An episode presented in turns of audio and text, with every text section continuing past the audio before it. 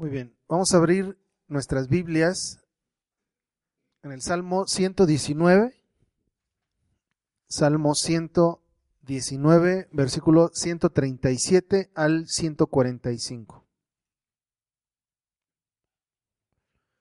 ¿Listos? Dice así, Justo eres tú, oh Jehová, y rectos tus juicios, tus testimonios que has recomendado son rectos y muy fieles. Mi celo me ha consumido, porque mis enemigos se olvidaron de tus palabras. Sumamente pura es tu palabra, y la ama tu siervo. Pequeño soy yo y desechado, mas no me he olvidado de tus mandamientos. Tu justicia es justicia eterna, y tu ley la verdad. Aflicción y angustia se han apoderado de mí, mas tus mandamientos fueron mi delicia. Justicia eterna son tus testimonios. Dame entendimiento y viviré. Clamé con todo mi corazón. Respóndeme, Jehová, y guardaré tus estatutos. Oramos. Señor, te damos gracias por tu palabra, gracias por poder eh, meditar en ella, por poder estudiarla, Señor, ser guiados por ella. Eh, rogamos la ayuda de tu espíritu para poder tener el entendimiento, Señor, para poder comprenderla, para que podamos vivir conforme a lo que tú mandas, Señor. Ayúdanos en esto, en esta hora. Ponemos este tiempo en tus manos, en Cristo Jesús. Amén. Muy bien, vamos a hablar un poquito acerca de la justicia y el juicio. ¿sí? Nuestro razonamiento eh, debe de partir de Dios. Eso es básico, ¿no? Para el cristiano. Si es que nosotros queremos entender nuestro entorno y nuestro propósito como hombres. Es, eh, son de las preguntas que el hombre siempre se ha hecho, ¿no? ¿Qué hacemos aquí? ¿O cómo comprendemos el, entorno ¿no? que, que nos rodea? Pero si no partimos de Dios, de que Dios creó todo, de que todo lo que Dios habla es verdad, nunca vamos a comprender y vamos a estar dando vueltas. ¿sí? Segundo, eh, que la segunda cosa que nosotros debemos estar seguros es de que todo lo que Dios hace es bueno y es justo, incluso aunque no lo podamos comprender. Que eso es común, ¿no? ¿Por qué pasa esto? ¿Por qué pasa lo otro? No, no comprendo. Pero tenemos que asumir que todo lo que Dios hace es bueno y es justo. En esto debemos de confiar. Los, juicios de Dios son justos siempre. Y en cuanto a esto concluimos que es imposible separar la justicia y el juicio de Dios. Ambos son parte de su carácter y de quién es. En el Salmo 119, a través de todo el, Salmo, contemplamos las excelencias de la ley de Dios. ¿A qué se refiere con las excelencias? de que contemplamos lo perfecto de la ley de Dios. En esto también podemos admirar, en esta ley, en lo perfecto de la ley, podemos admirar el carácter mismo de Dios. ¿sí? Aprendemos también acerca de su amor hacia nosotros y aprendemos la manera en la que Él quiere que nosotros le amemos también. ¿sí? Juan 14, 15. ¿Qué dice Jesús? Si me amáis, guardad mis mandamientos. Entonces, si nosotros observamos la ley perfecta de Dios, podemos aprender acerca de Dios, quién es Él. Podemos también aprender cómo Él quiere que le adoremos. Y número tres, podemos aprender cómo Él nos ama también a nosotros. ¿sí? El amar a Dios implica guardar sus mandamientos. Amarle a Él y amar a mi prójimo es según sus mandamientos. Incluso aquellos que te hacen mal, ¿sí? Es según los mandamientos de Dios. Dios no trata, digamos, a su pueblo conforme a su ley, pero a sus enemigos con coraje, ¿no? No, sino tanto a los enemigos como a sus hijos es en base a su ley. ¿Por qué? Porque la ley de Dios es su carácter no es algo a lo que él se somete, ¿no? Bueno, es que hay una ley superior en la que yo también tengo que obedecer como ustedes. No, sino la ley misma refleja el carácter de Dios, cómo es Él. Bueno, hemos estudiado ya también el segundo mandamiento y lo que el mandamiento prohíbe. Este mandamiento nos prohíbe adorar a Dios de cualquier manera que Él no ha ordenado. Entonces, ¿cómo nos ha ordenado adorarle? En base a su ley. Tenemos el ejemplo del pueblo de Israel pidiendo a Aarón un Dios. ¿Sí recuerdan este pasaje? Mientras Moisés estaba en el monte. El pueblo se desespera y que dice, necesitamos adorar algo. Y hacen un becerro de oro. Realmente piensan que Israel necesitaba que Moisés bajara del monte para decirles que estaban mal lo que estaban haciendo. No, ellos ya lo sabían, ¿sí? Ellos ya sabían que hacer una imagen estaban violando ¿sí? los mandamientos del Señor. Entonces, con mayor razón nosotros, ¿sí? Nosotros deberíamos de saber que nuestra adoración a Dios es en términos de sus mandamientos, pero muchas veces hacemos lo mismo. Entonces lo que hemos leído en este pasaje es que nuestro amor a Dios está ligado a una búsqueda incesante de la justicia. En eso también nosotros reflejamos el amor a Dios. ¿Por qué? Porque queremos ser como Él, buscamos lo que a Él le agrada. En este caso es la justicia. Entonces el pueblo de Dios se tiene que caracterizar por buscar constantemente la justicia, lo justo. Es una característica que debe de tener el pueblo de Dios. Pero ¿qué es la justicia? Buscando en un diccionario, se me hizo muy eh, interesante una definición. Dice acerca de la justicia, dice que es un principio moral que inclina a obrar y juzgar respetando la verdad y dando a cada uno lo que le corresponde. ¿sí? Tal vez esta definición está fuera de una cosmovisión cristiana, de lo que eh, tal vez es la verdad. Pero es interesante que menciona tres aspectos que se han estado tocando constantemente. Una son las acciones, obrar, dice, ¿verdad? Segunda eh, aspecto es el juzgar.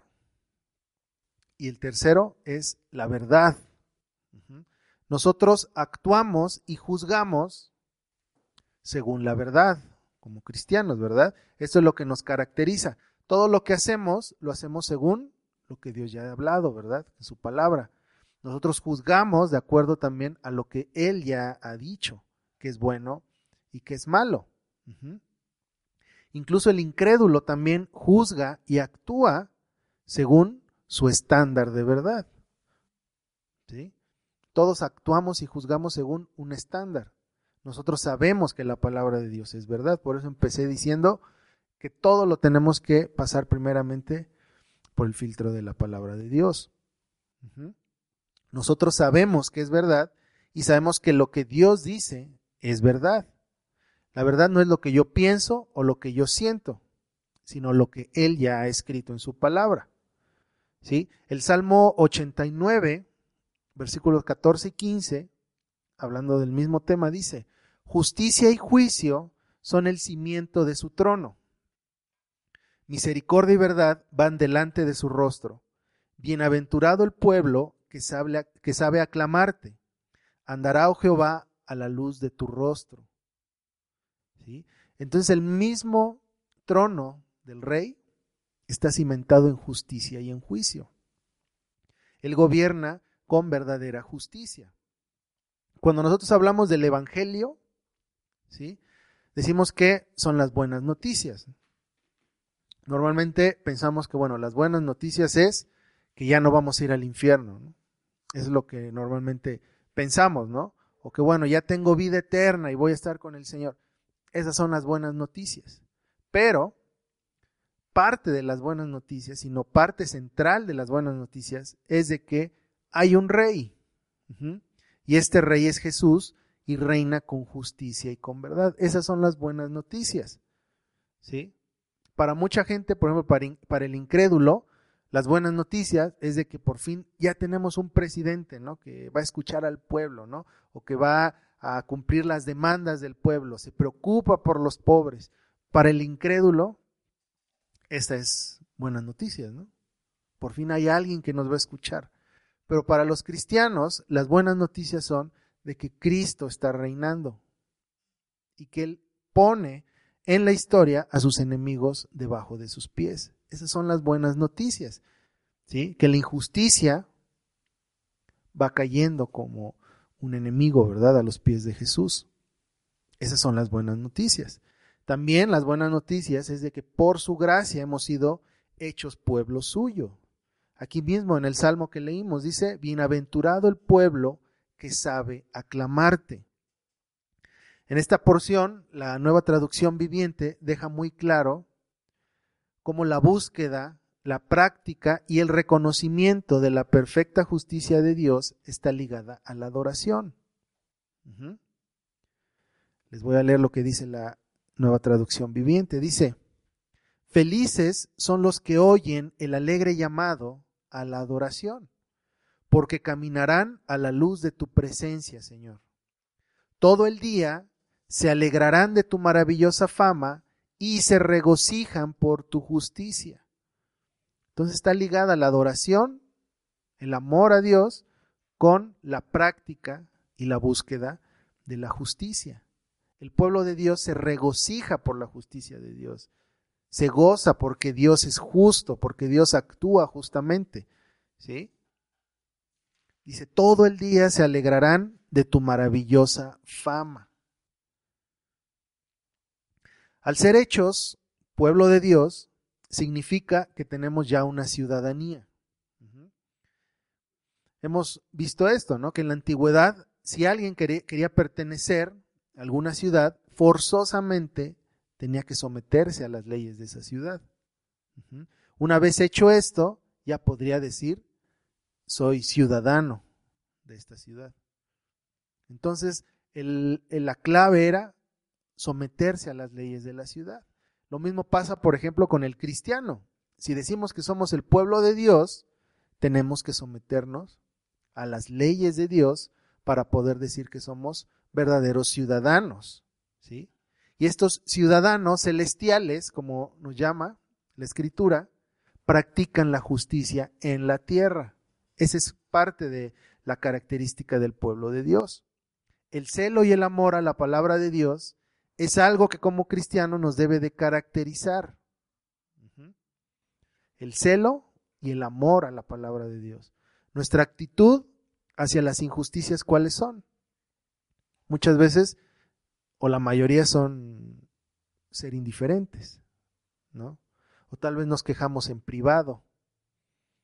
No, es que mira, pasó esto, ¿no? Fue una injusticia, pero voy y en lo privado me quejo, ¿no? Y murmuro pero nunca actúo. Nuestra actitud hacia las injusticias no debe de ser una actitud pasiva, sino activa, siempre buscando la justicia y la verdad. Muchas veces vemos injusticias frente a nuestras narices y ¿qué hacemos? Pues no, no, no pasa nada, ¿no? Por ejemplo, cuando pasan situaciones injustas en el mundo, pues ¿qué pasa?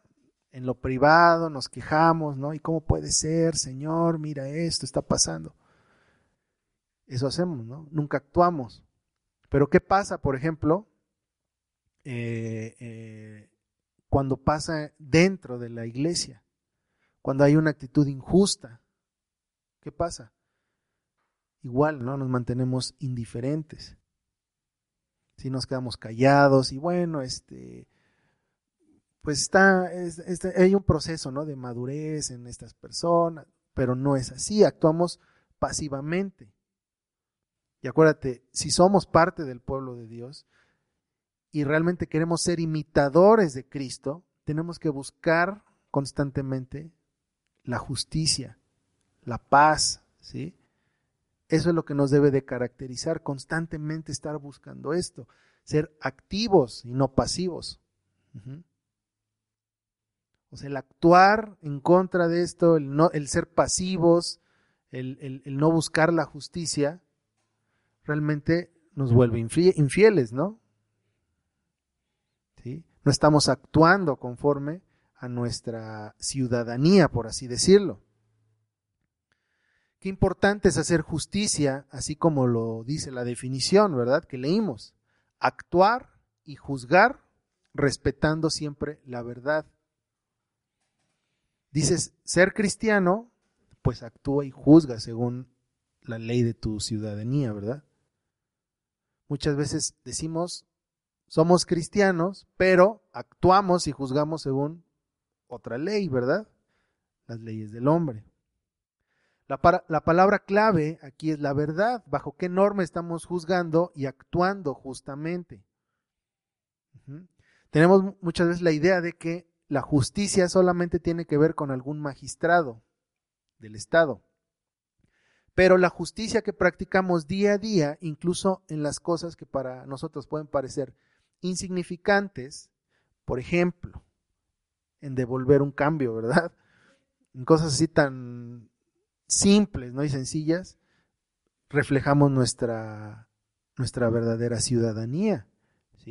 En esto, imagínate, no solamente reflejas tu ciudadanía, sino reflejas el carácter mismo de Dios. ¿sí?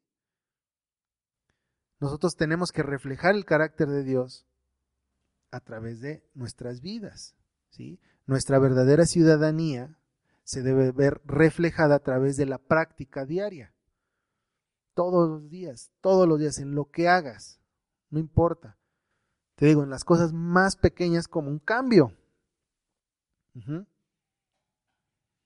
En eso tenemos que ser un reflejo. El salmista dice que la justicia de Dios es eterna. ¿Qué entendemos por eterna? Que no termina, que no tiene un fin. La justicia de Dios no se va acomodando a las culturas o a las modas de los hombres. Incluso tampoco no se acomoda a los grupos sociales, ¿verdad? Muchas veces actuamos muy justos, ¿no? Muy así juzgando según la ley de Dios cuando estamos entre cristianos. Pero cuando estamos fuera del grupo, actuamos según otras normas, ¿no? Si el salmista dice que la justicia de Dios es eterna, es porque no se sujeta al tiempo, ¿verdad? Decir, bueno, es, acaba en mil años, no. Y tampoco se sujeta a las culturas o a los grupos, ¿sí? O a las modas de los hombres. Esto lo vemos ahorita, ¿verdad? En la actualidad.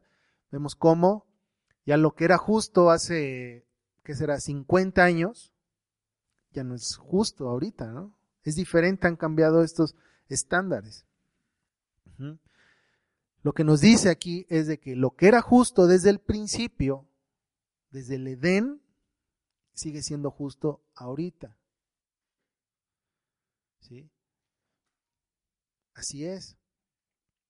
Aunque los políticos, por ejemplo, quieran imponer un nuevo estándar de justicia, esto no es así. El querer imponer un nuevo estándar de justicia es un desafío a Dios. Imagínate, es como un hijo diciéndole a su papá cómo administrar la justicia en la casa. Es una falta de respeto, ¿no? ¿Qué es lo que realmente quiere decir? Tú no sabes, yo sé mejor que tú qué es lo justo, cómo debe de ser administrada la justicia. Eso es lo que hace, por ejemplo, el Estado moderno, ¿no? Yo voy a decidir cuál es la verdadera o el rumbo de la justicia, ¿no? O qué es justo o qué no es justo. Pero esto se da a todos los niveles. Se puede dar desde el presidente, por ejemplo, hasta en el hogar.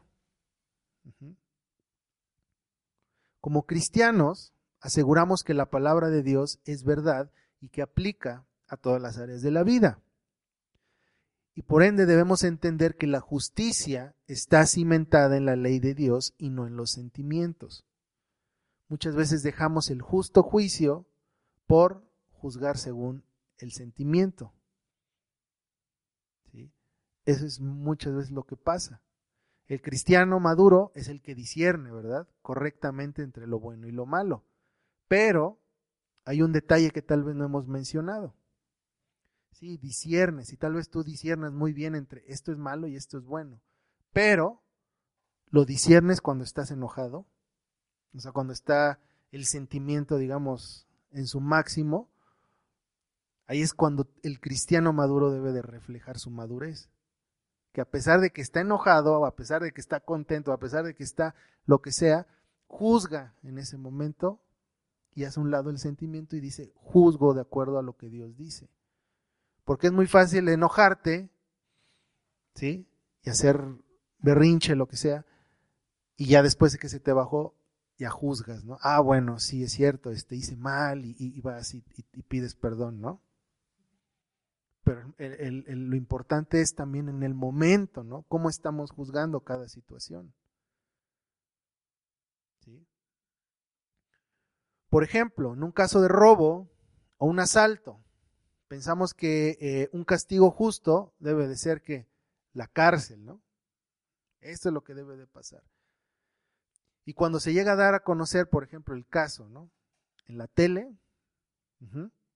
que es muy común esto, ¿no? Que pasan ciertos casos este, muy extremos, ¿no? En la televisión, y mira, por fin lo agarraron, y hagan su denuncia para que aumenten los años de, de, de prisión, ¿no? Y muchas veces estos años se convierten en que 200 años, ¿no? Quién sabe cuántas cadenas perpetuas que nunca va a cumplir, ¿verdad? Siendo realistas. Nadie vive 600 años, ¿no? Entonces, pensamos que ya se hizo justicia. Es algo que a mí se me ha hecho absurdo siempre esto. Que por ejemplo la gente que ha violado, que ha asesinado, ¿sí? Bueno, pues le damos siete cadenas perpetuas. ¿Eso qué? ¿No? Es ridículo. Pero muchas veces con eso, ¿no? tratamos de aplacar nuestra sed de justicia. Nos olvidamos muchas veces, por ejemplo, en, cuestión de la, justicia, nos olvidamos de las víctimas, ¿sí? Nos olvidamos de la restitución y de lo que Dios dice al respecto. Y esto eh, involucra mucho los sentimientos. ¿Cuántas veces no hemos hecho algo o no ha hecho algo alguien muy cercano a nosotros? ¿Sí? Y dices, bueno, es que nos, nos cuesta, ¿verdad? Tal vez eh, exhortar a las personas, ¿no? Oye, hiciste mal, oye, no es esto lo correcto. Nos cuesta, ¿no? Híjole, es que lo quiero mucho. O Muchas veces también nos olvidamos de las víctimas que puede llegar a suceder, ¿no? Perdemos de, de vista el enfoque, ¿verdad? Que es el avance del reino de Dios. ¿Sí? ¿Qué es lo que Dios dice al respecto en X o Y situación? Aunque tú seas la víctima y digas, por ejemplo, en el caso del robo de alguien que está en la, eh, este, preso, ¿no? Alguien que te hizo algo, ¿no? Dice, con que nunca salga de la cárcel, ya me conformo, ¿no? Que se quede encerrado, eso es ya. Pero no es tu justicia la que tiene que ser satisfecha, sino es la justicia de Dios la que tiene que ser satisfecha. Y eso es también una parte en la cual caemos constantemente, ¿no? No es que fue un ataque personal a mí, ¿no? X situación. Bueno, tiene que pagar y perdemos de vista que primeramente si te hicieron algo, se lo hicieron primeramente a Dios, ¿no? Y que Dios es el que demanda y según lo que Él ya ha escrito. Pero muchas veces hacemos a un lado a Dios y nos sentimos ofendidos y ahora tú me tienes que pagar a mí, tienes que satisfacer mi justicia. Es lo que llega a pasar. Y nos olvidamos completamente de qué es lo que Dios ha, pedido, ¿no? ¿Sí? Las sanciones que Dios ha impuesto, por ejemplo, en este caso, ¿no? De los robos, de gente que está en la cárcel, ¿son sanciones que Dios ha impuesto? No, ¿qué ha dicho? Hay que restituir, ¿verdad? Un asesino, ¿qué tiene que pagar? Con su propia vida. Pero muchas veces hacemos a un lado esto. Te digo, esto puede ser en lugares, por ejemplo, en, el magistrado, ¿no? En los más importantes, por ejemplo, de la nación, o como puede ser en lo más privado, en casa. ¿Sí? Muchas veces no imponemos las sanciones justas. ¿Qué pasa cuando nuestros hijos hacen algo? ¿Cuál es la primera reacción como padres? Querer taparlos, ¿no? No, no, no, es que fue este eh, lo que pasa y buscar, ¿no? Tal vez pretextos para poder cubrir en lugar de sancionar conforme a la ley de Dios. Esto es bueno y es justo. Por eso comencé diciendo esto. Debemos de asumir de entrada que todos los juicios de Dios, incluso sus sanciones, son justas y son buenas. La ley de Dios nunca se olvida de las víctimas. Cuando juzguemos algo tenemos que tener en mente todo el panorama completo. La restauración, por ejemplo, de la persona, ¿verdad? Pero también las víctimas o incluso las futuras posibles víctimas. Es algo que debe de estar en nuestro pensamiento siempre, cada vez que juzguemos. La principal víctima, hemos visto, en cualquier caso, es Dios mismo. Así que cuando juzgamos cualquier caso sin la ley de Dios, no solo hacemos injusticia a la persona afectada, sino a la víctima principal que es Dios mismo. Entonces, esto es algo que tenemos que tener siempre en mente. El no practicar la justicia trae repercusiones. Aunque pensamos que no pasa nada, o que bueno, tal vez no, no sucede nada, ¿no?